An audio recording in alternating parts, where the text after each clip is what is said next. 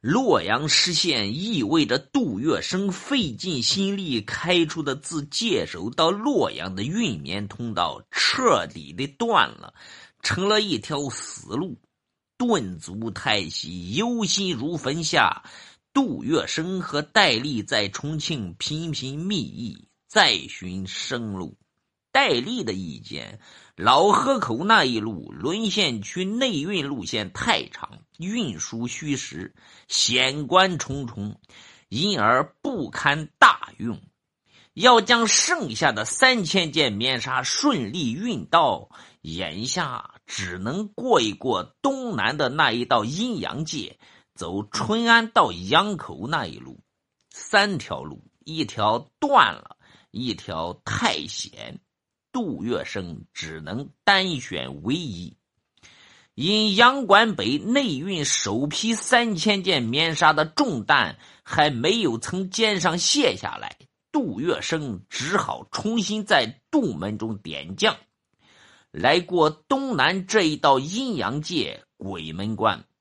民国三十三年（一九四四年）八月二十二日。杜月笙假借共进午餐之便，约晤他的横社另两位得意门生朱品三和徐子维。见到朱品三、徐子维，杜月笙话由感慨起。他说：“患难见真意，横社经过这几年的烽火考验，无论素质还是精神，突然提高了许多。”尤其是你们这一些后起之秀，都出身世家，受过高等教育，曾是正当职业，横社将来的台面，唯有以你们的精明强干、热情慷慨支撑起来。对于杜月笙，横社后起之秀，皆是由衷崇拜的。杜门有事，他们不但自发自动的为之努力，尚且不论什么时候，只要杜月笙闲话一句，他们深入虎穴，赴汤蹈火，亦所不辞。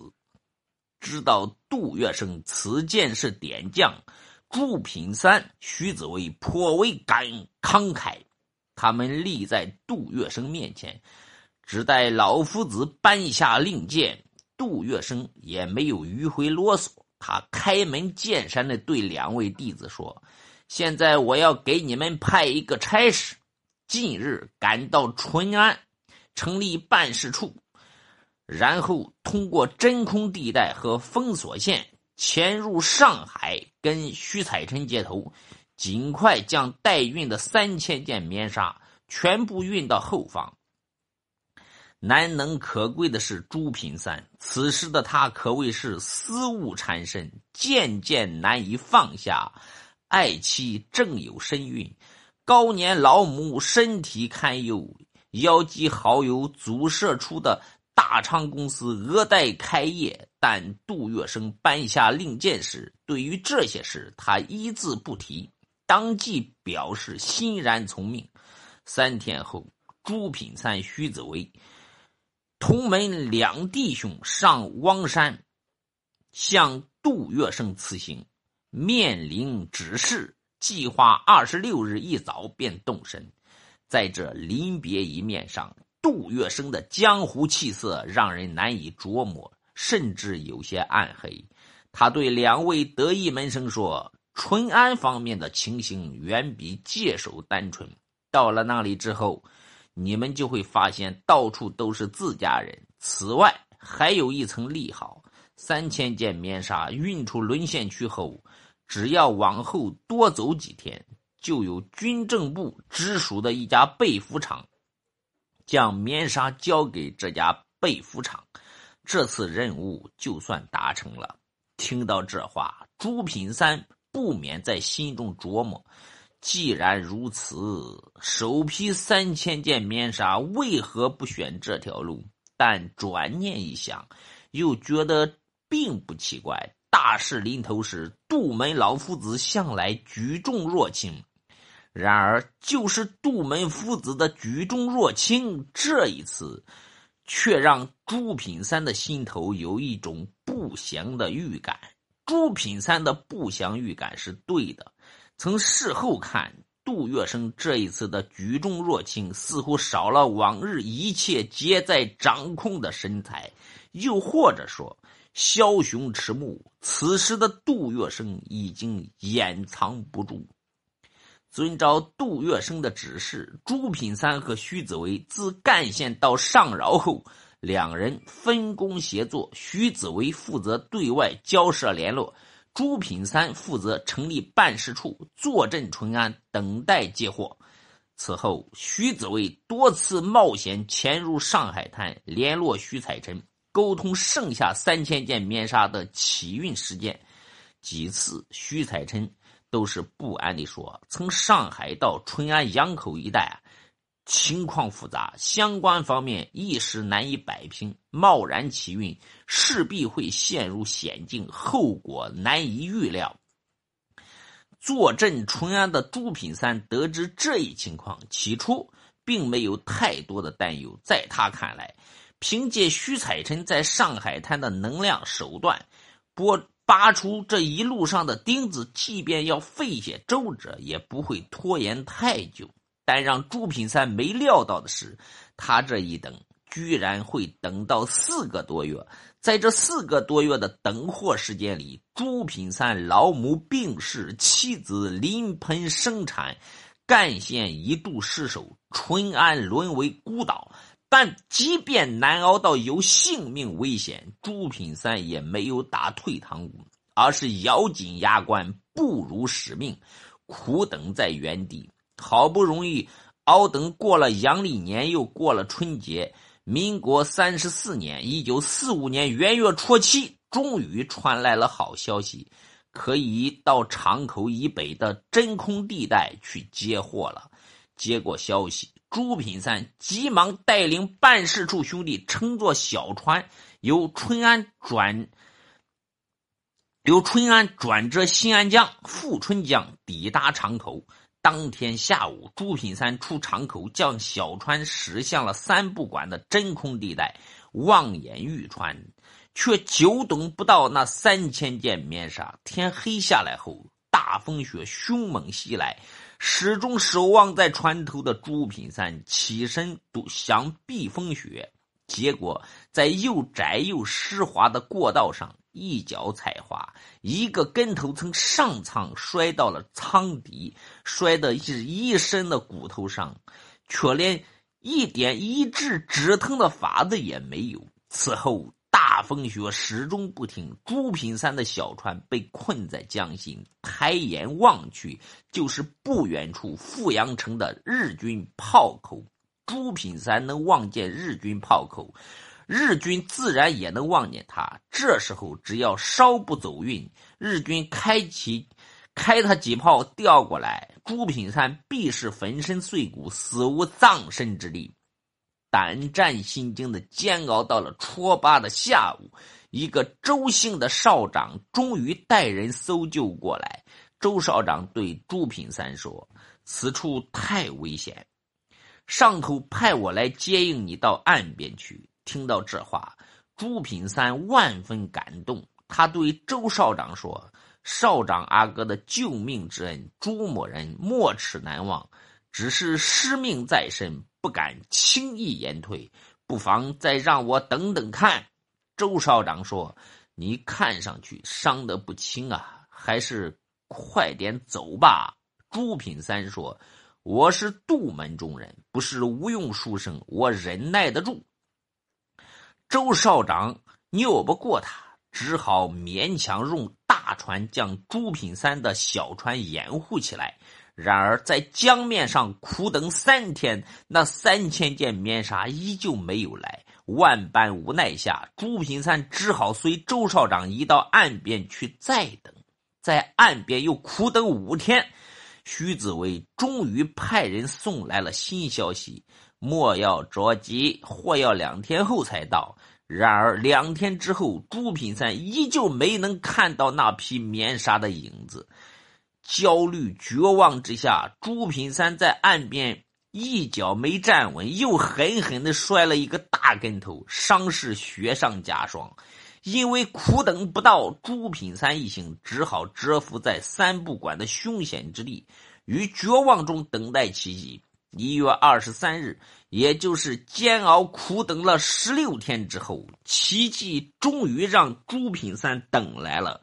装载首批一千件棉纱的九艘大船，终于穿过了重重关卡，驶到了交货地带。但磨难就此也来了。朱品三、徐子维押运九艘棉纱大船，刚驶到大原，一队布少人马就冒出来，热情的跟两位打招呼：“两位，你们家的货看来是到了。”见是国军的人，朱品三放下心来说：“托兄弟的福，货总算到了。”这时，布少于所长面孔忽然一白。扬言说：“上峰有令，你们的货禁止通行。”徐子维陪笑说：“于所长忘了，我们前几日刚一起吃过饭，互相是有交情的，请给个通融。”于所长哼了一声，从嘴里蹦出四个字：“公事公办。”几日之内，酒桌上刚打点街角下的朋友，转眼就变成了认钱不认人。徐子维不再啰嗦。一脸笑意的朝于所长手里塞了六千元的不少费，这六千元塞过去，果然是药到病除。江边的布少顷刻间便消失的无影无踪。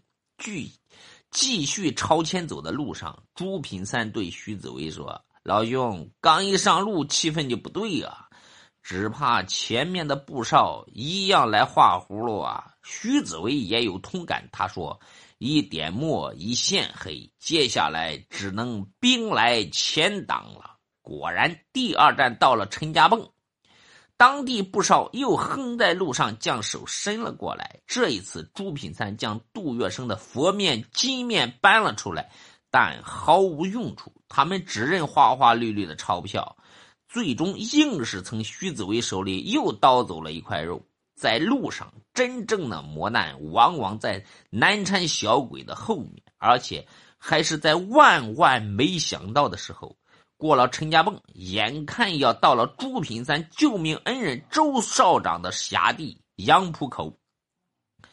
朱品三对徐子维说：“此处该没有难缠小鬼了。”话音刚落，几天前的救命恩人便满脸冰雪的出现了在了朱品三的面前。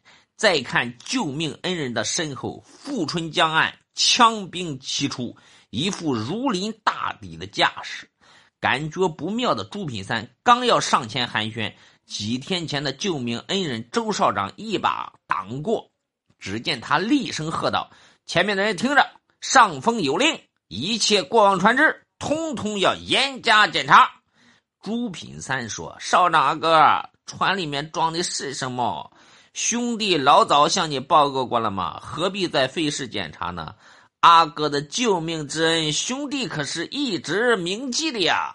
周少长怒眉横目的看了朱品三一眼，仿佛根本不认识他，拉下脸来，冷冷的说：“不检查可以，就是这九艘大船要留在这里。”此话一出，凶恶的味道便出来了。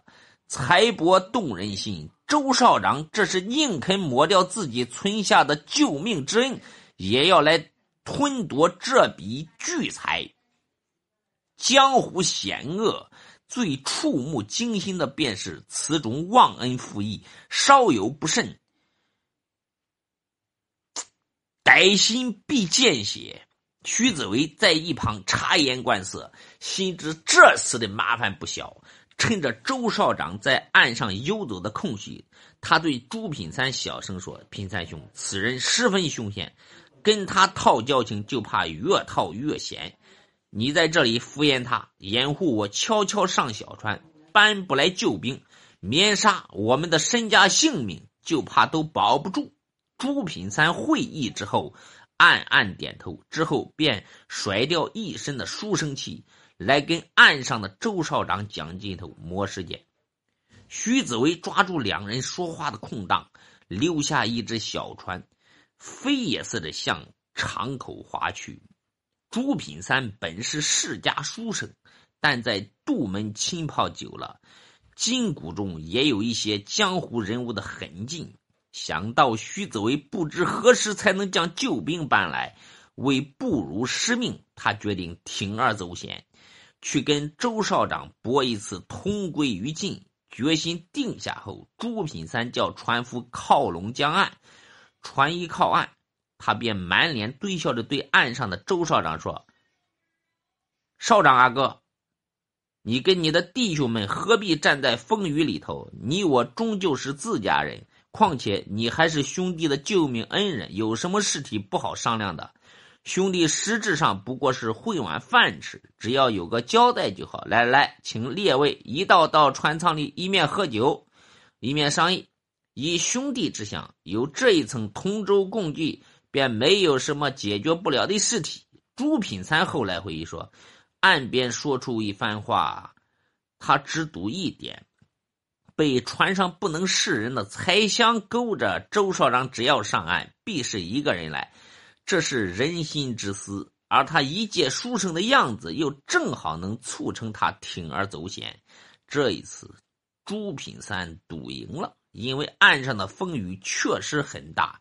周少长又急于吞夺这三千件棉纱。于是他先对朱品三说：“你我兄弟间本有过命的交情，既然朱兄这么说了，我就上船来议议。”完了，又对一众部下说：“我上船去跟朱先生谈谈，你们辛苦一点，好生在岸上把守。”待歹人周少长一上船，平日从不摸枪的朱品三动作出奇的凌厉。周少长尚没有反应过来，他的一支枪已经硬硬的抵住了周少长的胸膛。朱品三坚硬的对歹人说：“不要动，否则我一枪打死你这个救命恩人。”这话听得周少长感觉很怪，浑身无法动弹。朱品三后来说：“这一句关键话滴水不漏，拿定人的功夫是从杜先生那里学来的。”他曾跟我们讲过单刀赴会的当年事，尤其是对那拿稳人不破局面的四句话，始终不曾忘记。见周少长已被牢牢地拿住，朱品三进而又说：“待我向岸上传一句话，你还是我的救命恩人。”周少长坚硬地问：“要我穿哪一句？”